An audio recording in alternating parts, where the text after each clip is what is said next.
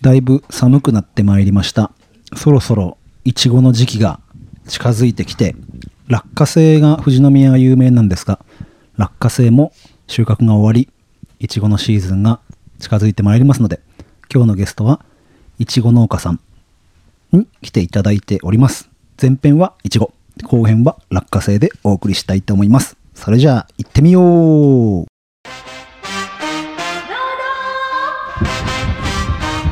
富士山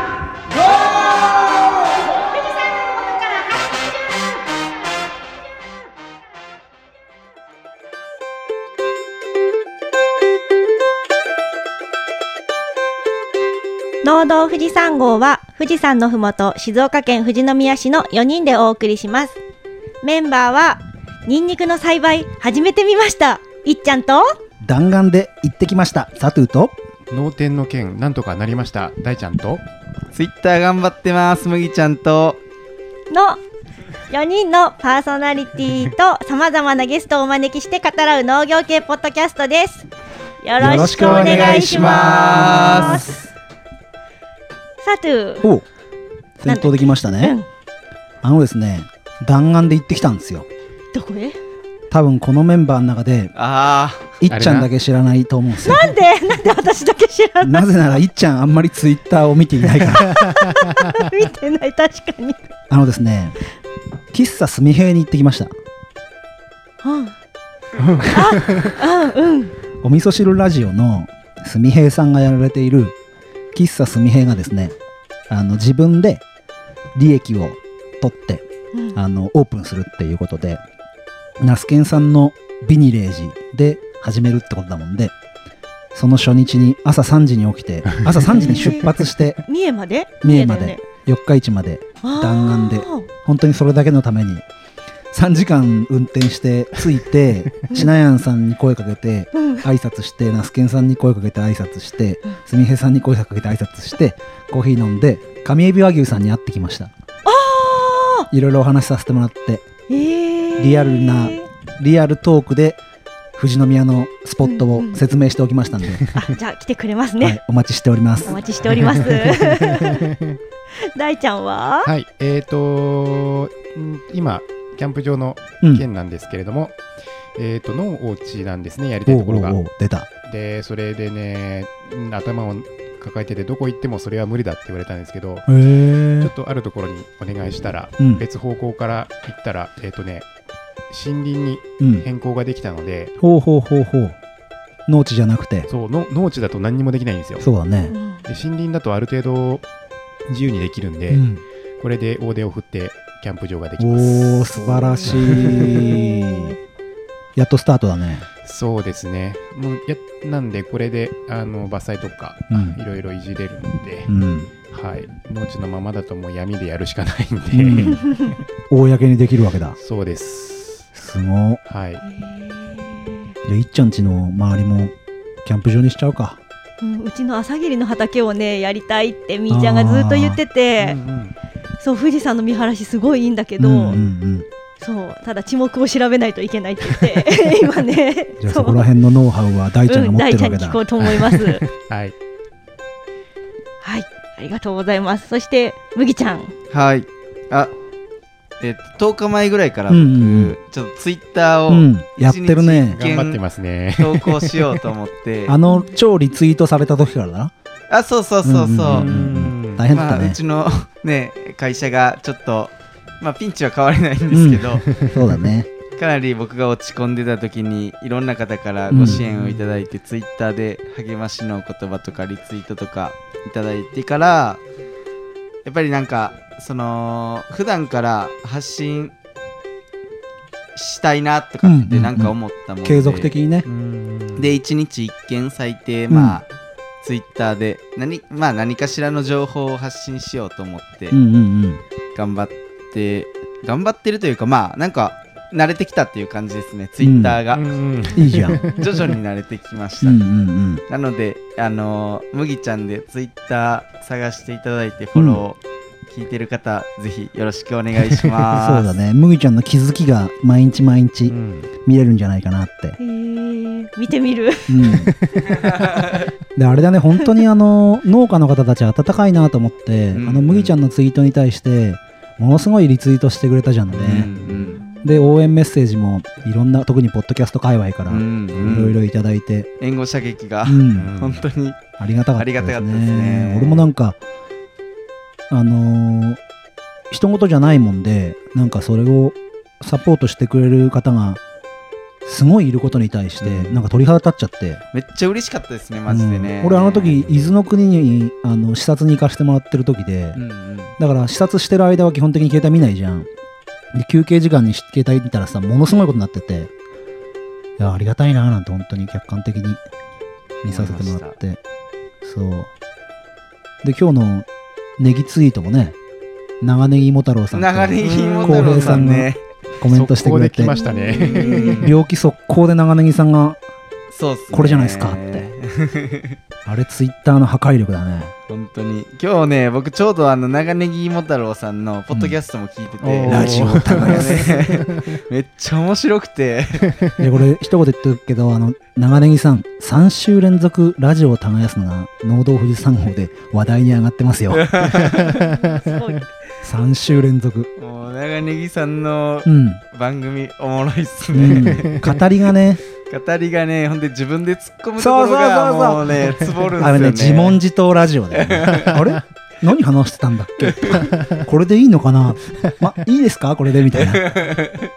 あれがね長ネギさんの魅力ですね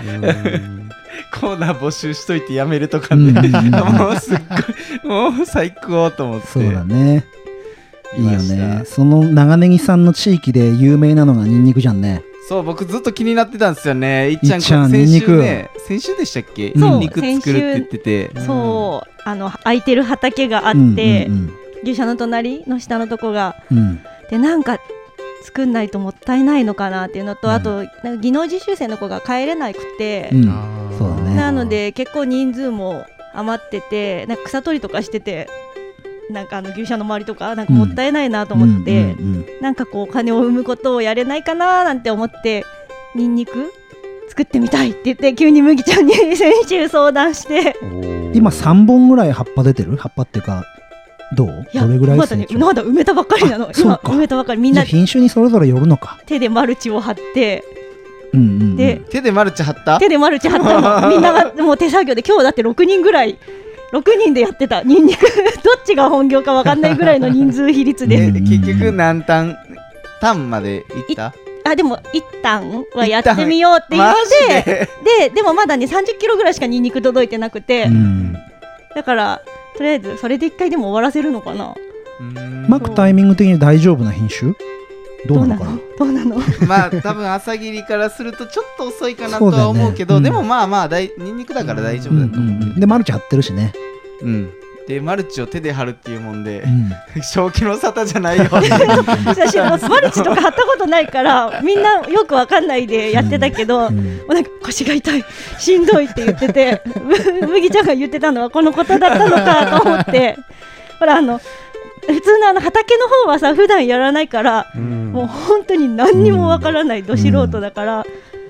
でも労働力がねうんもったいないから、そうそうそういうのってすごい大事だよね、ねせっかくだったらねで意外にそういう作業から気づきってあるしね、うんう、うん絶対せっかくね海外から日本に来てくれてるわけだからね、そうそうそう、草取りさしとくっていうのそもうね草取りじゃもったいないと思って、うん確かに。なので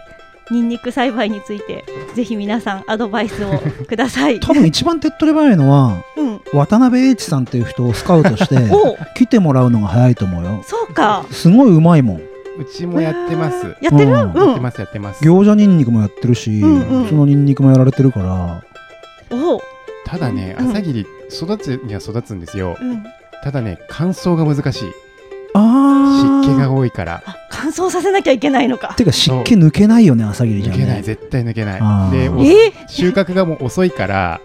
どうしよもう梅雨の時期にかかっちゃうんですよ。うだから、えっ、とね、もうちょっと、えっ、と、北の方の豊重でやってる、えっ、とね、ニンニク農家の方は、うんもう完全に乾燥剤、乾燥剤じゃなくて乾燥機を買ってきて、室内で、あのーやってるっつってますね。うんへえうちはもうめんどくさいんで、うんあの、ニンニクの葉っぱを売ってます。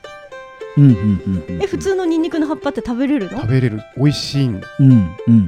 へー中華野菜うんと中し華野て使菜ってて茎なんかよく売ってるよねうんニンニクの茎はうんよく見るんだけど、うん葉っぱはなかなか見ないんだけど、うん葉っぱがね柔らかくてでそれでいてニンニクの香りがあのニンニクのそのものよりも薄いんだけどちゃんとニンニクの味っていうか香りがあっへて、ー野菜炒めとかかき揚げにするとすんごく美味しい中華であるもんねニンニあクるあるの茎の炒め物みたいなうんそうそうそうそうへーだコリコリしてうまいよね出てきたらうんぜひ試してみてください、はい大ちゃんちの餃子ニンニクもすごく美味しかった ですぜひ H の村に食べに来てほしいな食と思べいに行きまますすあと教わりに行きますあとはい H さんをスカウトしてスカウトしに行きます はいノープライスでやってくれると思いますよあ本当ない、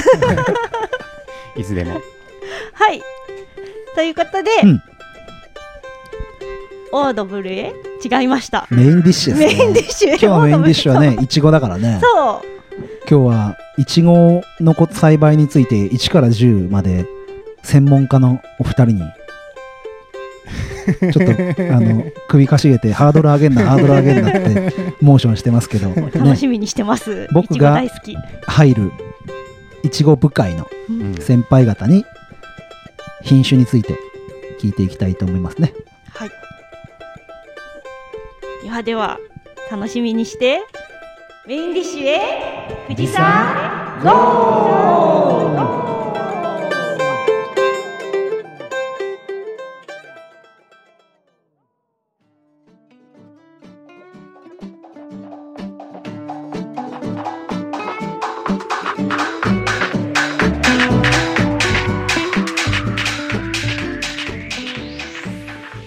はい54号目の、えーメインディッシュのコーナーです今日は、えー静岡県富士宮市の JA のいちご部会からえっ、と小木さんと石川さんと来ていただいてますよろしくお願いしよますろしくお願いします。あパーソナリティは麦ちゃんと いっちゃんです。よろしくお願いしますお願いします。じゃあすいません、えっと、小木さん、えー石川さん、えっと、軽く自己紹介をお願いします。えー、富士宮市で細々とイチゴを作っており ます緊張して手が震えています小木と申しますよろしくお願いしますお願いします。よそう石川農園の石川由紀です。よろしくお願いします。ろしくおお願いします。す。お二人は、えっと、もともといちごを作られてたんですよね。お父さんがいちごを作られてて、け事業を継承したみたいな感じ。まだ奴隷です ねまだ奴隷ですあ、いしま、一緒に今もされてるんですね。はおい二人ともそ、石川さんもそうですかそうです。じゃあ、お父さんと一緒にこうやってるって感じ。そうですね。なんだっけあのーいちごのそのえっ、と部会の特徴というかその静岡ならではの品種でキラピカっていう品種があると思うんですけどなんかそれが一応メインなんですか部会部会の中では作ってる品種としてはそうですね部会としては まああの全量キラピカを作ってるという状況ですあそうなんですね全量キラピカなんですねで全量東京の市場に出荷するとへえあれ静岡ってか富士宮には流通しないんですそうだって富士宮だとあのファーマーズマーケット梅穴さんで取り扱いがあるぐらいですかねへーあとは基本全量東京の市場に出荷ですへうーんそうなんですねあじゃあ石川さんとこれも全量キそうラでピすカを。一緒です。作られてるんですね、はい今えっ、と 手が手が今10月今日収録は24なんですけど今っていちごってどんな感じの時期なんですかそうですね一番暇な時期なんですけど、まあ、大切な時期でそろそろうん。花が見えてこないとクリスマスに間に合わないなとちょっと今年寒くなるのは早いんでかといってあの仕事が追いついてるわけじゃないんですけど一応いちごのそのサイクルとしては今は作業的には少ない時期っていう感じなんですか そうですね今僕ら今からマルチを張って、まあ、花音の準備あいちごって定食してからマルチを張るんですよねそうですね一応あの手で手で手であ手でニンニクと一緒だ手で手でこっち規制止めます、はいあなるほどなるほどあそういうことなんですね、はいあ半分半分みたいな感じですそううかちはそうですねあそれっていちごだけですよね後からマルチを張る他に聞いたこといないですよねれないただあのいちごの場合はあのね、うん2番っていう花が出てが作られたのを確認してからマルチを張るそうとあと花音もするっていうのが作る前提なもんですから、それがいいか悪いか分からずずーっとね、はいただやっぱその2番ってのが花がつくのが遅くなると収穫も遅くなるんでー一応それを確認したっていう体で張ります、大体大体ですまあ、長年の経験 これかぐらいからなっていうはい大タ体イミングで大体です一応5年ぐらいはあのデータ取りましたけど大体まあ大体この10月の20日ぐらいになって張っても大丈夫かな加温しても大丈夫かなという大体そうですなるそそれまではこう寒さに当てるためにマルチもしないし花音もしないっていう感じでそうですねなるべく涼しないるほどへえその後にじゃあマルチをしないとあんまり初めから上げすぎちゃうと花つきが遅くなってしまうそれで後からマルチを張るんですねいちごは年に2回取れるってことですか一つの子から一つの箱から5回ぐらい取れるのかな、 1年にううんんそんなに多分最高ではう、んええー、まあその345ぐらいになってくるとどれが3でどれが4か、うんどれが5か分かんなくなってくるもんであれですけど大体まあ1ヶ月に1回花が出るペースでまあ収穫期間6ヶ月あるからそれぐらいかなといううんえー、すそのごいです1ね回で実は何個ぐらいつけるんですかうーん と七五三とかね言うんですけど、七五三いちごさんまああの一番最初の玉が10個で次が7個で5個で3個とかにしていくんですけどそう余分に取っていくんですよ手にあのお花を最初は花が1個出るんですけど、うんうんそれは10個つけて次2つ出る場合があるんでそしたらそれは77とかにするとかそれ次は3つになるから555にするとかうーんちょっと難しいでしょ全然想像がつかないです YouTube できっと載ってると 思うよえー、ここじゃ聞いて聞けないわああいや見た方が早いかなと思ってかりましたそうすると一株からは何こうトータルで言うと何何粒ぐらい取れるんです か何粒っていうか、まあ、うちの目標は1株ですいちご3パック3パック、うんへえ、まあサイズによってこうそうだなあちょのっとかわでかいのから小さいのまで全て入れて平均で3パックいけばいいかなと思って、へえそんな感情をするんですねしますよしますよ結構 へえ3パック取れればね、あのちょっと子供と1回ぐらい旅行行けるかなと思うんですけ ど、 何粒とかじゃなくてパック計算なんですねそうですね、へえまあ、1つ、1パックが20粒平均だとしたら、まあ、60粒ってことになるのかな、う、うんんそうですね、その回数によって実の大きさは変わってこないんですか変わってくるのかな、だんだん小さくなっちゃうんだけど、やっぱあの小さい種みたいなやつがあるんだけどね、その数がだんだん減るもんですから、種がいっぱいあればあるほど大きい実にはなるんで。一回買って数えてみてください。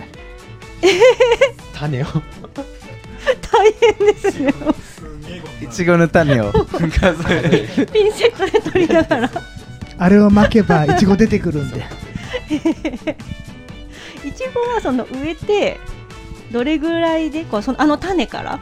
どれぐらいでこう収穫できるようになるんですかうーんいちごはねねえ種じゃないんですよ種からやらないですかみんなあのーランナーっていうつるを取るんですけどああはいそうはいですねそうしないと同じ品種にならないんですようんいちごってまだ種で作られてるのはほとんどないもんですから、まあ、クローンっていうんですかクローンを取るのはつるそれが一株からうちは、えーとまあ、親株っていうのを植えるんですけどうちちょっとあの仕事遅いもんですから4ご7月 ,4 月のね終わりぐらいに植えるんですけど、まあ、ゴールデンウィーク前ぐらいにその時でうちで1500本親株っていうのを植えてですね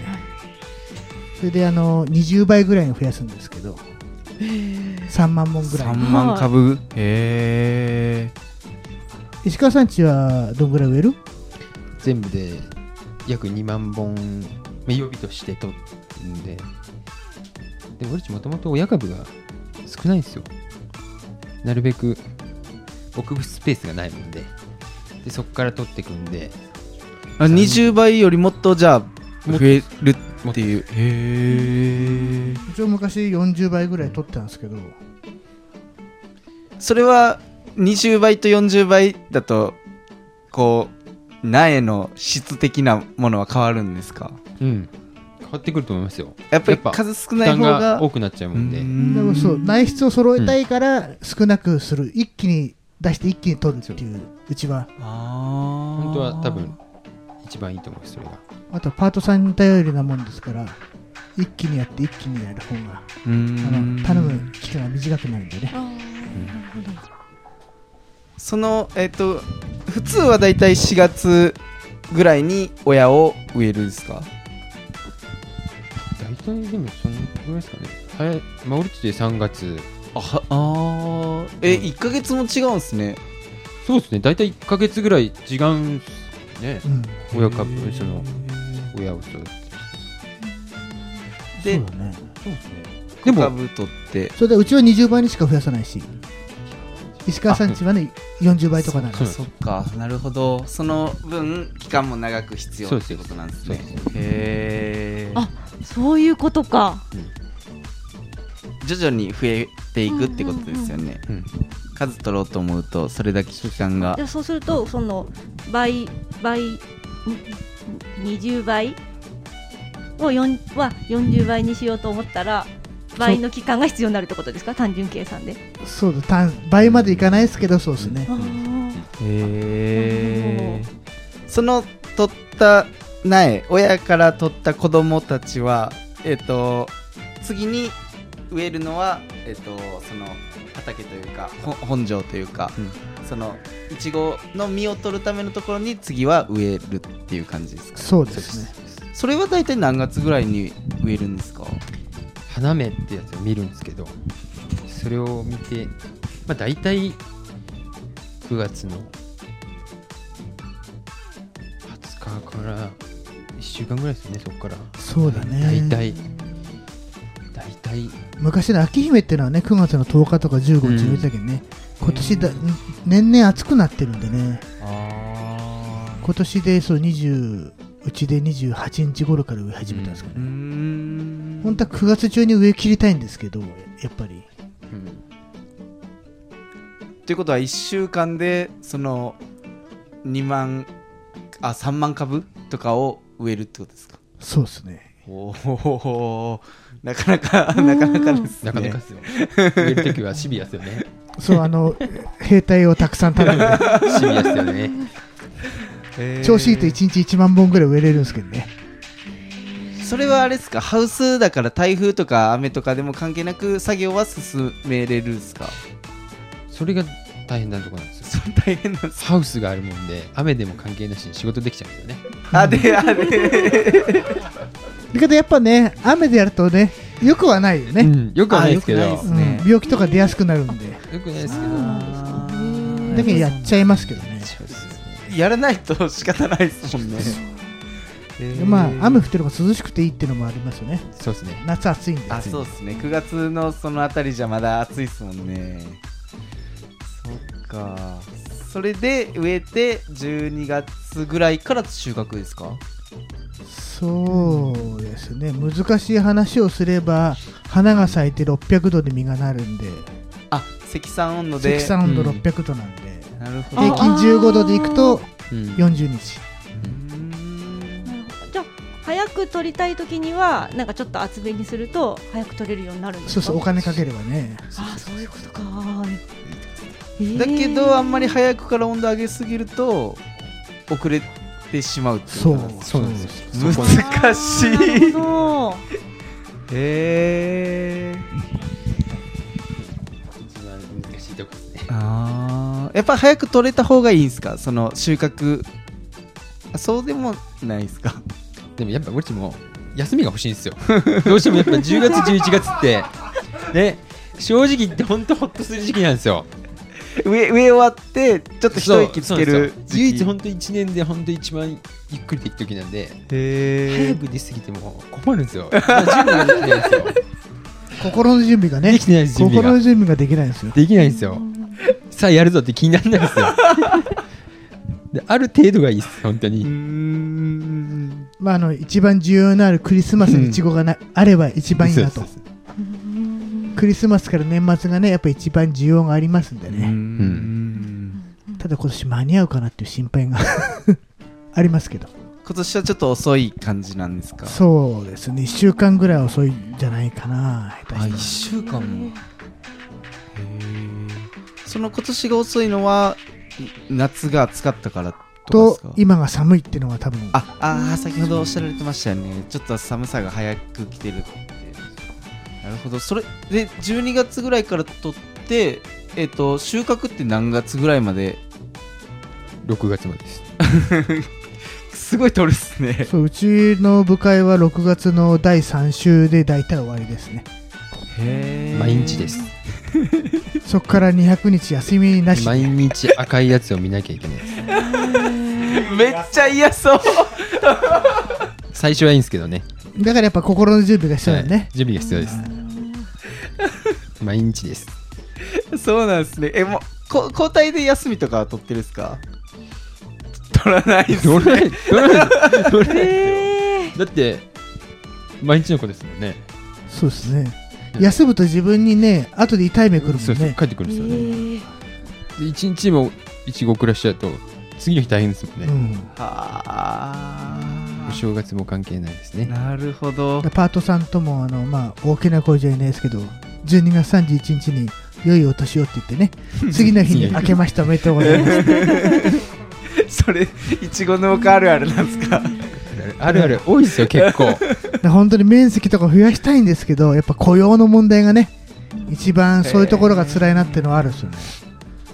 確かに、年末年始ちょっとゆっくりしたいですもんね。だけど、ど年末年始が一番需要があるん需で、ね、要が。はあ。うわあ、なんかすごい、いちごいいなと思ってたけど、大変そうだなって思いま した。そうなんですよ毎日取んなきゃなんないんでね置いとけないんでねでもその取った分ね収入になりますもんね そう思うのが最初だけなんですよね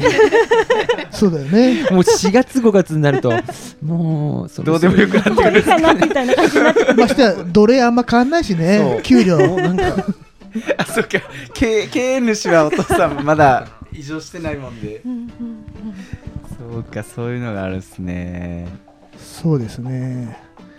まああの、トラック満載でとか行ったら嬉しいような気がしますけどうんうんうね、んえいちごってどうなんですか、皆さん食べます食べます食べます食べます大好きですキラピカはどんな特徴があるんですかキラピカはそ静れ聞きたか岡った県うのんこうなんていうんですかブランドとブランドブランド品種ですよねいちごってすごいですよね県ごとになんかそのブランドうんものが僕出身奈良なんですけど奈良だったらアスカルビーとかあ和歌山だったらマリ姫とかなんか県ごとにすごいあるのなんかあるんですよいっぱいだからえ、ー食べ物で野菜とか果物で、まあ、ぶどうとかもそうですけど、まあ、ぶどうはあからさまに色とかも違うじゃないです か、ね、緑だったり紫だったり大きさも違う し。だけどいちごはそんな変わんないけどこんなに品種で売るもんってないんじゃないかなと思うんですよね、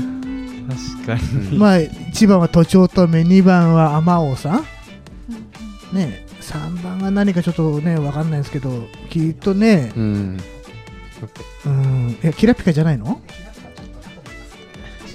あそうなんだそうですね。うん。やっぱね作りにくいんだよねきらぴかね、難しい。う難しい。えん、だけどだけど、作ればねうんいい品種だよね、うまくすれば。逆にあの大きな面積を作る人はいいかもしれないですねうん。ー、あの収穫の波がないんでうんそうなんですよ。紅ほっぺだと、やっぱこういうのがあるんですよ。へー少なくなったら半分大きくなるんですけど、キラピカはずーっと。へー大体同じぐらい取ってくれるんでねそれはすごい楽です違うんねですね。へーうん。へえだからあの紅ほっぺの時みたくイチゴに殺されるって思いがあんまなかった、うん殺される。その波のピークの時本に当ですよ夜中の3時まで次に朝6時とかになっちゃうからね、取っても取ってもイチゴがなくならないと うん。はーそしたら次ねピタッとなくなって何にも取るもんないよってなっちゃうんで、へえーそんなことあるんですね。そういうことがキラピカないですね、あまりへーえキラピカは何年前ぐらいから作られてるんですかあれ試験的にやって、5そう年だね5年ぐらいになる ?5 年 ?6 年うマジんそうですよね。うん5年。うん今もう全部キラピカに作り変えたってことはその紅ほっぺからだんだんこう変えていったっていう感じなんですかいや一気です一気にじゃあもうなんか全く違うなって感じなんですかつくえこれで大丈夫かなみたいな感じですよねその変えた年っていや今でも日々勉強ですよへえ全然違いました。ですよね今ハウスのの中で話聞いてるベニホとッペとキラピカやったんですけど、おんどうしても全両方全然違うんです よ。え同じ状況下でも。はい。へえうん。あ、そうなんですよ。何が違うか分かんないけど全然違うよね全然違いましそれを分かるのに23年かかったんですよねた。変わりましたね。それでいいなと思って欲をかけすぎると失敗またするしねそうそうそうそうそう。なんか素直ですね、うん案外あのあ品いつ種。ね、うんへー素直かもしれないです。へえうん。だけいやどだけど、あるんですうん、仕事的にはすごい楽、うんうー。んうん、あのこういあれ安定してるってことですよね身も硬いし、しね、そういうロスも少ないしうーん味もあまり食べないからわかんないんですけどきっと美味しいとあん思うまり食べないいや、これも多分いちご農家あるあるです。へな ーあるあるですかなか食べないですかダメなんですよ。えー なんか毎日食べれていいなっていう感じは、だから撮ってる途中でなんかこうバレないように食べたりしてそう私だったらパクってさすがにパート3でももう食べなくなったんでえー食べないですよね。もういつでもあるから食べないっていうあるあるじゃないですかあーそうなんすね多分農家のみんな自分が作ってるものをあんま食べないんじゃないかなそうかもしんないですねそうですねうちらネギだから結構割と食べますけどね食べますだけど、食べね、ないっす か食べないうち昔ネギ作ってたけどなネギまあなんなんでもなんか料理にいりますもんねあれ使うんわないですかマジっすかでも昼間も見て夜も。となると。いやそう赤いものはもう見たくないんですねへえ子供ですら食べなくなりますからね、うんへえ他のもんばっか食べちゃううね。ん ああもう贅沢ありなすぎて 贅沢な状況ですねパパみかん買ってきてとかいいからね、うんうん。はいライバルのみかん。ら確かに冬冬場の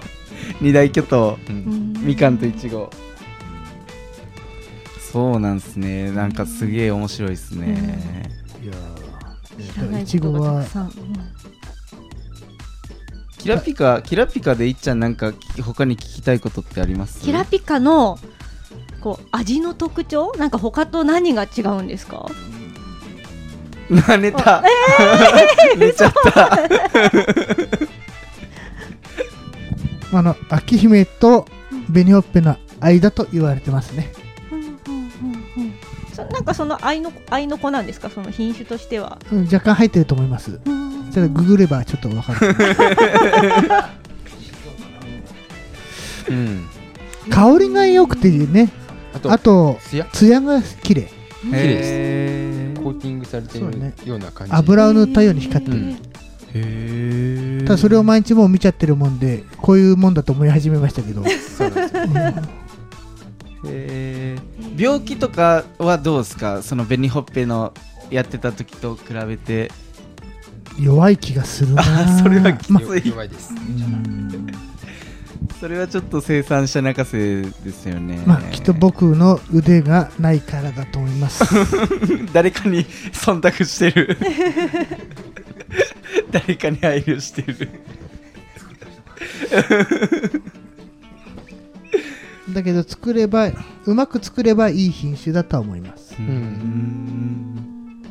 まあそのずっと取れるっていうのも計画的にやりやすいですよねパーツさんちの仕事とかもね、そうですねそうですねそのいちごって、まあ、収穫時期がこうなんていうんですか12月から6月だとそれ以外の期間っていうのはパートさんとかはどうしてるんですかあですねいちごっていうのはなんだかんだ1年間あ仕仕事が事があるんですよそうなんですねなのでえもう忙しいですよね 忙しいですよね本当にもう同時進行ですもんねそうですいちごを取ってても親株植えなきゃいけない植えなきゃいけしないああそっかそっかいちごを定食しても次の親を取んなきゃいけないうーんまあ3年かかりますもんね、うんいちごを取るまでに元の親からだとえー1年間元の親から3年かかるんですねなんだかんだ1年間仕事みっちりですねそうですだからね暇だからどっか遊び行きたいんだけどねそういう時なかなかないでもんね、で本当に本当に10月11日ですねそうそうそうだけどちょっとねいろんなことやっちゃうとそれのあれもなくなっちゃうから後で自分の首が 締まっちゃうんですそうなんですまあ今日じゃなくてはいいやってやってるとだんだん首が締まってくるんです よあれいつの間にっていうそれ今僕その状態に来てるからねちょっとまずいなと思いますねそうなんですねいちごはコロナの影響とかは去年どうありまし去たね年というか今年か今年年あありましたあったっすかやっぱ平均単価がコロナが流行り始めてから下がったんで下がりましたねあそうなんですね、んへえやっぱあのお家で食べてくれるいちごは売れたんですけど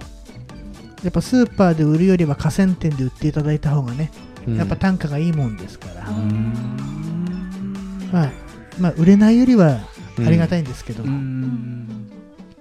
まあ売れるのは売れたけどこう単価があまり乗らなかったっていうそうだけど感じ本当にコロナになり始めた頃に市場さんから写真が送られてきていちごがう動かないとうん市場にこんなにいちごが溜まってるからとなんですねへえ言ってましたねあそうなんですねだから単価を下げますと、うんはあそれはちょっときついっすよねで今今後どうなるかわかんないっていう感じですもんねその時そうですのね段階では、まあ、だけど子供のように可愛がったものが捨てられる方が辛いですからね、うんあー皆さんの口に入っていただいた方がありがたいんでまあそうっすよねかっこいいでしょいつもそう思って るあといちごで何か聞く聞いておきたいこととかってありましたっけ聞いておきたいことなん かうんおいしあい時りましたっ期けおいしい時期そうだ美味しい時期とあとなんかこう美味しいいちごの見極め方なんかこれは甘いとか なんかこうパックで売っててもわかんないじゃないですかなんかこうどういうのが美味しいとかみんな同じに見えちゃって選ぶ時のポイントえーとですね声が 声がなんか石川さんどうですかねあの美味しい時期はやっぱ寒い時ですよねそうだねやっぱりうん本当に寒い時期が美味しいと思うんですやよっぱり1月の終わりから2月の頭ぐらいが一番美味しいのかうんな、あー美味しいと思います一番気温が低い時がやっぱり、でやっぱ天気もいいしね、うんあの頃、あー多分一番美味しい時期だと思いますその時期がへえまあ、あまり食べないから、けど多分美味しい時期ですうねん多み分んなそう間違いなくその時期が美味しいっていうね、うん間違いなくうん 統計的にはそうなってるよねデータ的にはなんか寒いと糖度をためやすいとかあるあるんですかあーやっぱ日数かかるんでああそういうことか花が咲いてからなみる実が取れるまでがいっぱやっいぱじゃあ成熟日数が長くなるんでね、栄養がいくんですねうんへーきっとそんな気がします。うん、わかんないですけどね、もっと専門家の 方が、それは違うって言うかもしれないですけど、見極め方うんやっぱだけど、艶があって、ん美味しそうだなってやつがきっと美味しいですよ。うーんやっぱちょっと疲れちゃったようなやつは多分美味しくないと思うんでね。あー生き生きしたやつですねうん、だけど難しいな下手が、ね、そのそっ枯れてないとか、反ってるとか反っってているうやつが美味しいんじゃないかうな。んおーじゃあそういうのを見て選んで買ってみますあそれか、ね、あれだよね、いちご農家行ってパクってくんで一番美味しいのきっとね。間違いないあ間違いないですあうのん、ハウスの中で勝手にパクるの美味しいちょとっとあ思のう、おね。じゃお邪魔しにじゃああの完熟しきってるやついっぱいあるんですけどあの取れなかったやつとかしまくっちゃったやつとかうん、だけどね、あれだよね、作ってる人によっては味全然違うんで、うん同じ品種でも味が違うんで、だから品種がどうとかっていうよりねう、ん難しいよね。まあ、人んちいちごもあんま食べないからわかんない。自分ちで食べながら人んちは食べないですよね確かにえー、すっげえ面白いねああともう一つ聞きたいことがなんかいちごってこう結構買ってきてなんかパックでちょちょそのまま置いとくとなんかこう当たったところがちょっと傷んじゃったりとかするじゃないですかなんかどうやって保存するのがベストなのかその日に食べてください正解、正解。傷む前に食べる。それでまた次の新しいの買ってくるね。それ貢献しますういちん、ごのそれが一番いいと思います よ。だけどキラピカの場合はあの果肉が硬いもんで、うんそこまで崩れたりっていうのは、うん、品種がそういうだもんで種類にもよるんですね、うんあと、いちごは絶対大きい方が美味しい。へーそれは間違いないと思う。はいだ平らになってるパックで入ってる方が傷みづらいから、あうん、あなるほどでそんなに傷んでますいや傷んでないんですけどちゃんとかいい状態で買ってでちょっと食べて置いとこうとかいっぱい食べたくてなんかパックうんいっぱい買ったりとか、4パックこう4個パックで入ってる箱で買った時とかなんかこう次の日に見てあちょっと傷んでると思って、どう保存すればベストなんだろうっていつも思ってたんですよね。やっぱ冷蔵庫、冷蔵庫しかないですよね、うんうちはあの冷蔵庫の温度4度にしてうんはいいます、はいであまり動かさないうんだけどもう買ってきたらねもう動いやっぱスーパーでこうやって裏を見てだから動いてるんでね、そういう時でやっぱ傷みやすいのかなっていうのなはるほど、そうなっちゃうんですようね、ん僕らは別に下に悪いもん入れるわけじゃないんですけど、うんわかりました。あとリスナーさんからちょっと質問がありましてえっと今年からイチゴを始めた方でえっと何かアドバイスを欲しいっていうことなんですけどざっくりざっ くりですね割と頑張ってくれ、あのちなみにサトゥーもいちごえっ、と今年から今年からになるんですよねあの始めるんですけど何かアドバイスをがあれば一言ずついただきたいんですけどぜひ頑張っていただきたい 何か分からなければ答えますのでねはいそうですねいいっすね近くにね先輩農家さんがいて聞ける方がいるっていうのはそしたら僕がググって調べます。ね、グーグル先生より僕はシリですけどねめっちゃ面白い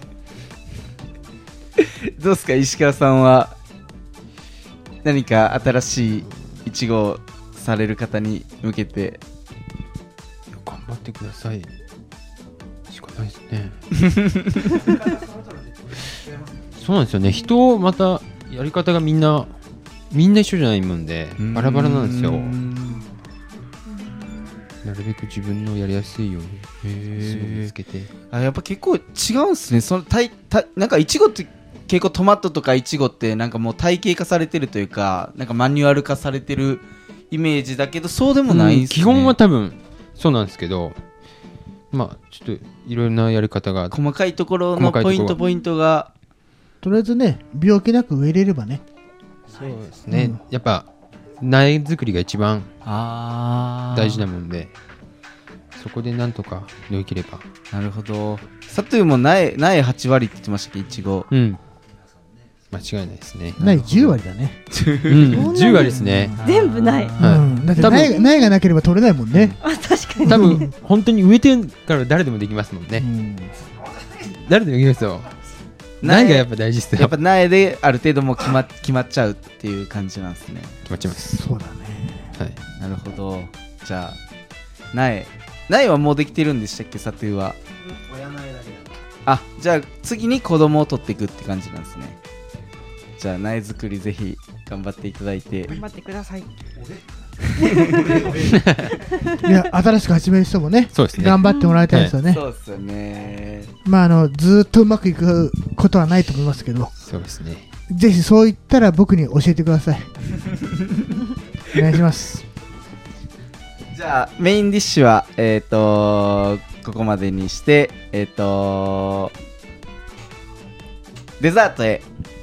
行きたいと思いますではデザートへと僕が言うので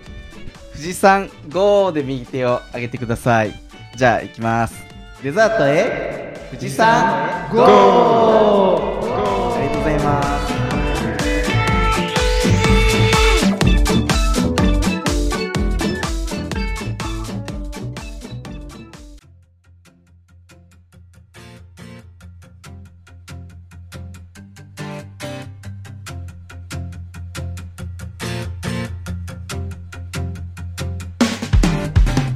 デザートはサトゥーと小木でお送りしますお願いしまお願いすします小木さん実は僕ツイッターでアンケート取ったんですよはい質問はイチゴで一番印象にある品種はってことで1つ目の答えが紅ほっぺ2つ目がキラピカ3つ目がその他はあの返信にてってやつで4つ目が品種は気にしないなんですよ、はいキラピカ65人答えてくれて実は8%でした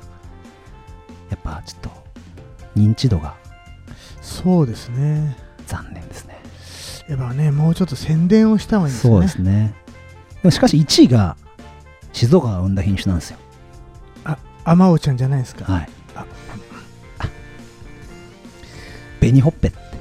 おおこれ意外に知らないと思うんですけど紅ほっぺ静岡作った品種なんですよねそうです静岡県の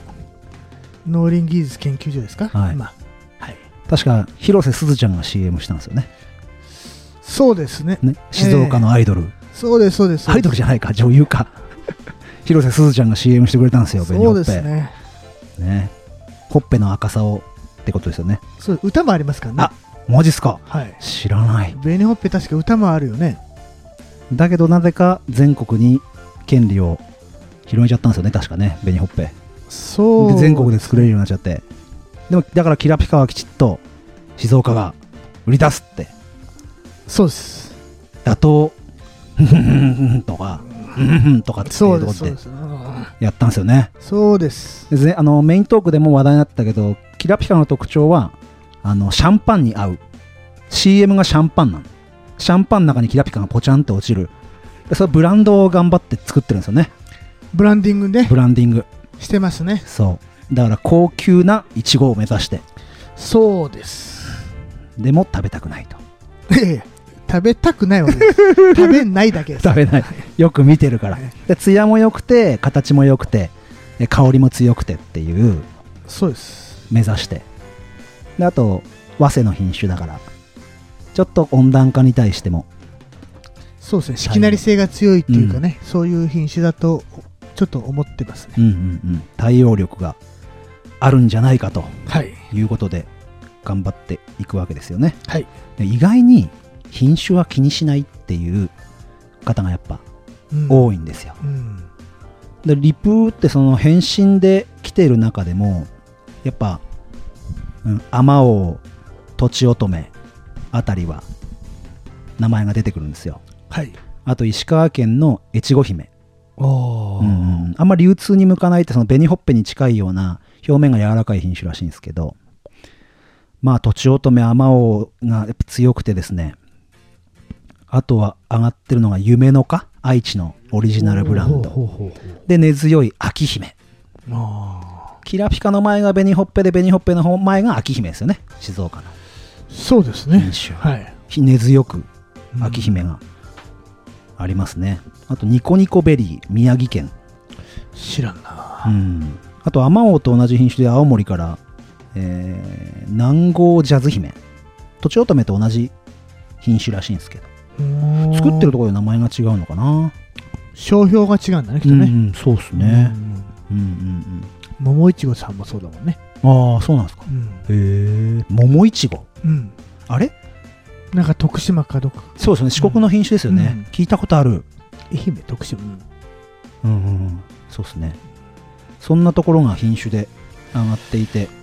やっぱ気にしない方が多いんですねそうなんですねだから正直なところあのーなんていうんですかやっぱキラピカなんかはレストランとかそういうとこに使ってもらうもので行きたいって感じなんですよねうーんそうまああの1円でも高く売れるところで売っていただけうんうれんばそうですねだからそのあんまり気にしない品種を気にしないって方はそのたくさん作ってる産地のドバって出てくる、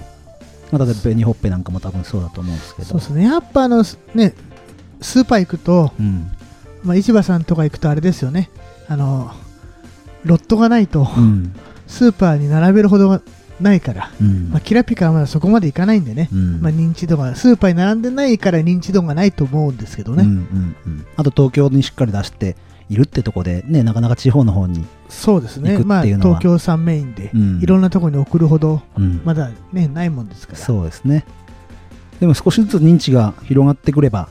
いいんじゃないかないや味は絶対にねいいいいとと思思いますうんでよねね一度ね食べていただきたいなと、うん僕も最初食べた時香りが強いっていう意味がすごい分かりましたもん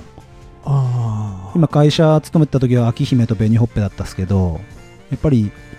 水っぽかったり、えー果肉が柔らかったりとかっていろいろ特徴があるじゃないですか、はいでもキラピカはやっぱバランスいいし香りがやっぱ独特だなっていうああ感じがあってブランドでシャンパンにポチャンって入れるだけあるなと思って一回やってみたいですねねええ僕一滴も酒飲めないもんでできないん ですけどじゃああのシャンメリーでいいすかねシャンメリーではいはいはいクリスマス今年はシャンメリーの中にイチゴを落としてみるということでそうですねそれでそれをやってみましょうお願いしますであとあのーやっぱいち ごいちごその作り方がそれぞれあるじゃないですか、はいいあのー、大木さんちは土でやっててゆうきさんちは降雪って高いとこにプランターみたいのを上げて作ってるじゃないですか、はいそれぞれあると思うんですけど、はいやっぱりあのー一番難しいのが病気じゃないですかそうですねやっぱ大木さんが苦しめられてるのは炭素ですかそうですねあの腕がないもんですからうねんうんうん、えー炭素に苦しめられうんダニに苦しめられ、はいええうまくいったと思ったら来年の次の年はね、うん欲をかけすぎて失敗するってね、うんやっぱ欲はあんま書いちゃいけないなと、で思って本ますね当にあの苗作ってる時葉っぱが多くなってくると消毒がかからないから、はい葉っぱかくじゃないですか、はいそうするとそこから病気が入っちゃって、はいもうそのまま軸ごと枯れていくと、はいはいあれすっごい悲しいですよねそうですね、まあ、一応あの、うんいちごに触ったら消毒をするっていうのを心がけてはいるんですけど、だって今僕がいただいた300本のあまあ買ったんですけど300本の親苗だって、はい、あの来年炭素出てしまったらもうここから一つの親から30本ぐらい増やすとしても30本が消えていくわけですもんね親が死んじゃったそらうなんですよでましてやその今からこう作っていったとして4月ぐらいに親苗定食して子供を取って植える前に増えたとしても1年間置いといたやつがまあ3分の2か3分の2ヶ月置いといたものが死んでいくわけですね一気に、そうなんですだからうちはあの20倍にしかしないんです、うんうんうん親株が1本枯れても20本しか減らないとそ思うってでるすねであのいちご収穫する本舗じゃなくて苗場にいる時間を減らすとか、そうですねそういうところを工夫したりとか、はいまあだけどちょっと今悩んでますねどれがいいのかまだうねん試行錯誤でそうですね悩みますね僕日々も勉強いろいろ見に行かせてもらって伊豆の国市という静岡で一番最初に出荷をする地域なんか見させてもらってもやれ育苗うんあの苗を寒さに当てて花を早く咲かせるために、はいはいはい夜エアコンをつけてほう14度にしてなんてね、はいはいはいすごい努力ですよねそうですね小木さんはやらないですよねやれはえーまだあの財力がな いもんでお金かかりますよねあれそうですねあまあだけどこれ以上面積を増やしたらやっぱやらなややらないといけないかなとは思いますねそういやうっぱり収穫時期をっずらすっていてうのが大事かなと思ってはいます、ね早期に花を咲かせてそうです11ね月、まあ10月か10月下旬からもう収穫するとそうですね早めに早めにともちろん苗が少し弱ったりなんかもねあるんだとは思うんだけどもそういう工夫をしてる農家さんもいるとそうですねいろんな技術がありますよねやり方がそうだからあのね本当に富士宮市4県5県のいちご部会ですけど、えそれでみんな作り方も違いえますしそうですね、考え方も違いますうし、んだからね新しくいちごを作る人たちはえ何を信じていいか分かんなくなえ、るかもしれそなういですよねまあ、やってる人たちも何を信じていいか分かんないもん でねまあそれはまあ日々勉強ですよ本当に、そうですねまあ、だから1年目からうまくいくことはうん言ったら天才だと思う僕は、うんうんうんで僕は本当に、あのー苗、親苗が来てから、胃が痛いっすよ。本当に。いや僕はまだこの時点でこんなんなのに、どうなってくんだっていいやう。本当に夢にまでイチゴが枯れるの出ますからね、うん。ええと思いますようね、んあと台風でハウスが飛ばされたとかね、うん僕なんでこんなトークを小木さんとしようかって思ったかっていうと、いちごいい、トマトいいって、やっぱ農業を始める人とか思ったりするじゃないですか。うんで、そうやって情報があるし、実際単価がいいとか、単1000万上げる人いるとかって言うけど、ものすごい大変なこといちご農家さんやられてるじゃないですか。そうですえね、えうん、だからあの時給に換算したら安いのかなうん、かもしんないですね。 365日毎日仕事しないとやっぱ枯れちゃうんで、うん。いちご収穫あって苗作ってる時期なんてね、5月、6月とか、大変ですよね。そう子供ブーブー言ってますようね、ん。まあ、コロナで行けないからよかったですけれどネズミに会いたいとかうね、ん。いろいろ猫に会いたいとかいちゃろいんろちゃ言いかますんでねちゃんちゃんちゃんとかねそう言いますんでいますよね。そういう意味で本当あの皆さんいちごねたくさん食べる方好きな方多いじゃないですかその食べる時に少しこんな知識を、ね、耳に入れてもらって食べるとまた味がそうですねこう深みが出て食くるべ物を作ってるうんっていうことがね、うんいかに大変かええ分かっていただけたらありがたいなと、ええ、多分これを聞いてくれたリスナーさんは北関東のあのいちごとか、えー九州のあのいちごがスーパーに並んでいて横にキラピカがあったら多分もう次はキラピカ取ってくださるんだと思うんですよね。いや間違いないですねそうですね。一度は試していただきたいそうですいやね。チャンスは3度欲しいですねそうですね。は3度目の正直いはでい、食べていただいて、はい、ぜひキラピカをお願いしますということよろでし、くお願いしますありがとうございます。ありがとうございます今日は青木さん本当にありがとうございましたあ。りがとうございましたではあの最後の告知をしてさせていただきます農道富士山号は、えー Facebook、Twitter、えー LINE のオープンチャット Gmail で、えー皆さんからのお便りなどをお待ちしておりますぜひ、えーハッシュタグ農道富士山号でもいいですしメールでもいいですしいろいろな感想を送っていただけると僕らの励みになりますのでよろしくお願いしたいと思いますそれでは大井さんあのー最後また来週へ富士山号なんですよ。ちょっと2人で恥ずかしいんですけど、よろしくお願いしてもいいですかはいいあんまりやりたくないですかや噛んだらどうしようかなとあ、全然いいです。はいあ編集できるんで、これ、あ本当ですか、はいリアルタイムに流してるわけじゃないんで。ありがとうございます、はいでは、また来週へ。富士山号ありがとうございました。